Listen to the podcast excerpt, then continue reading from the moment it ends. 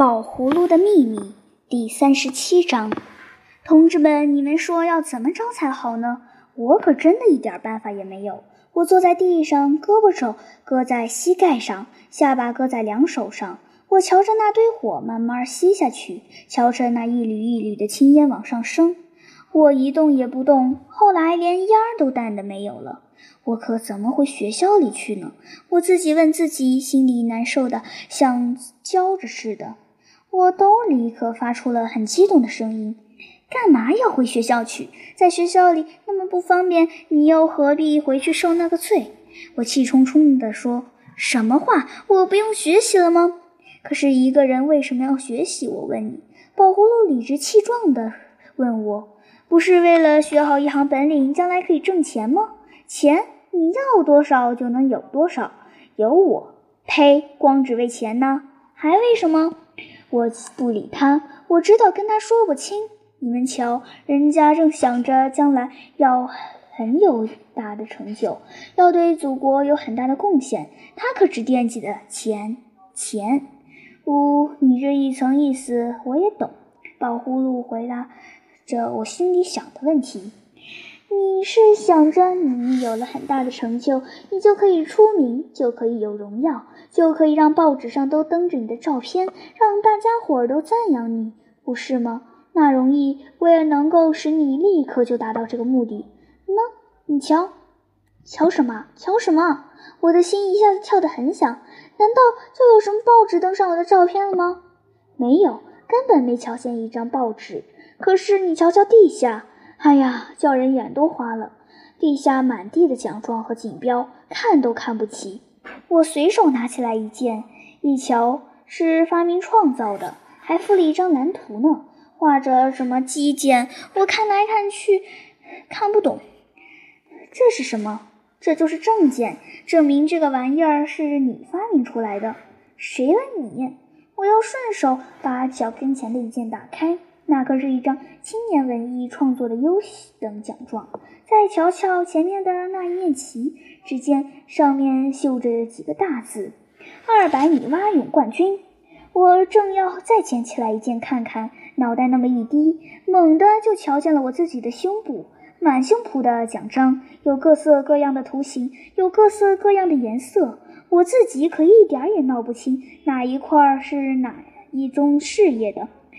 是哪些部门颁发的？我更不知道是打谁身上弄来的，一时我也记不清一共到底有几块。我只记得起起我锁骨的地方全挂起，一排排的往下挂，一排两排，这够不够了？宝葫芦向我请示，要不够，不妨再添一些。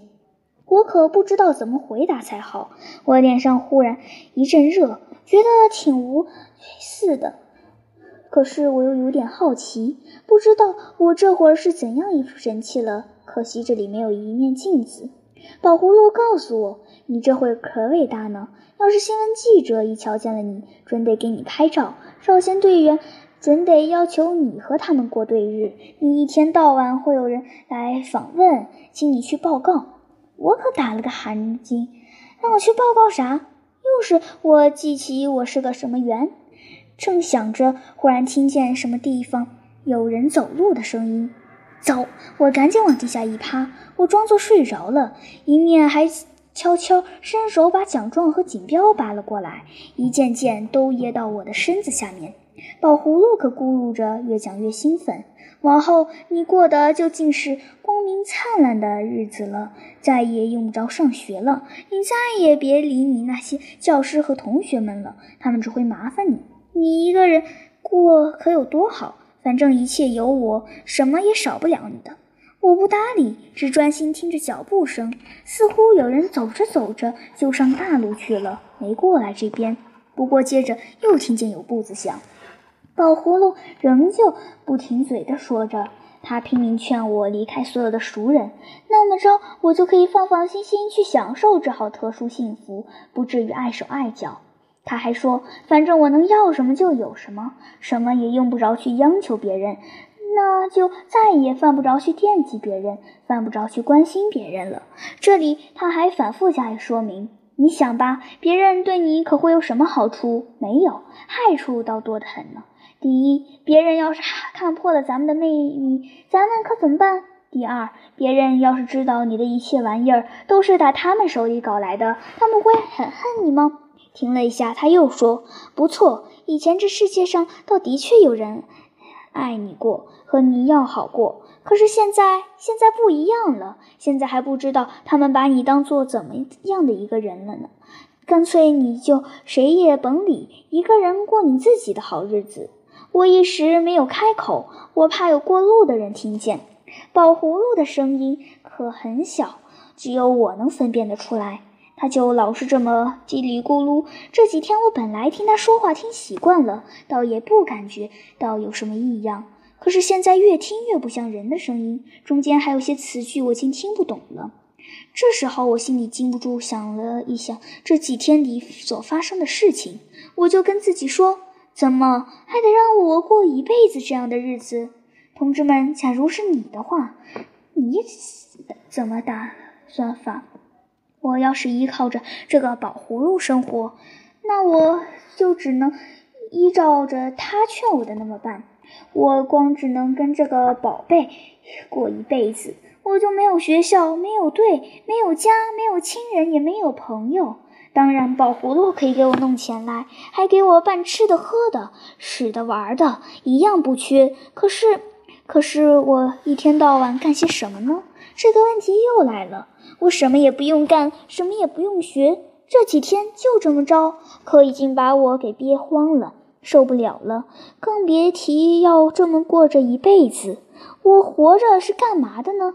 还有，哎，我还得一辈子老是这么偷偷摸摸的，生怕碰见一个熟人，一碰见熟人我就得受窘，就得随嘴边谎。因为全世界，我只有跟这个宝葫芦才可以说几句真话，那有什么关系？宝葫芦又发表一起意见来，你就别去碰见什么熟人得了，咱们竟是碰见生人，那还方便些呢。